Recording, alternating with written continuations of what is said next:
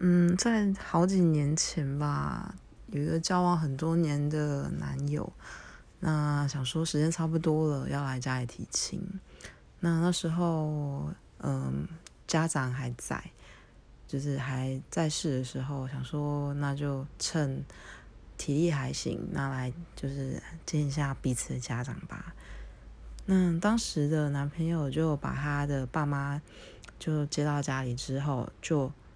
马上冲到我房间，打开电脑开始打电动，就把我丢在客厅，面对所有的长辈，然后跟我想象中的就是应该是一家人，大家一起讨论呃结婚的一些相关事宜。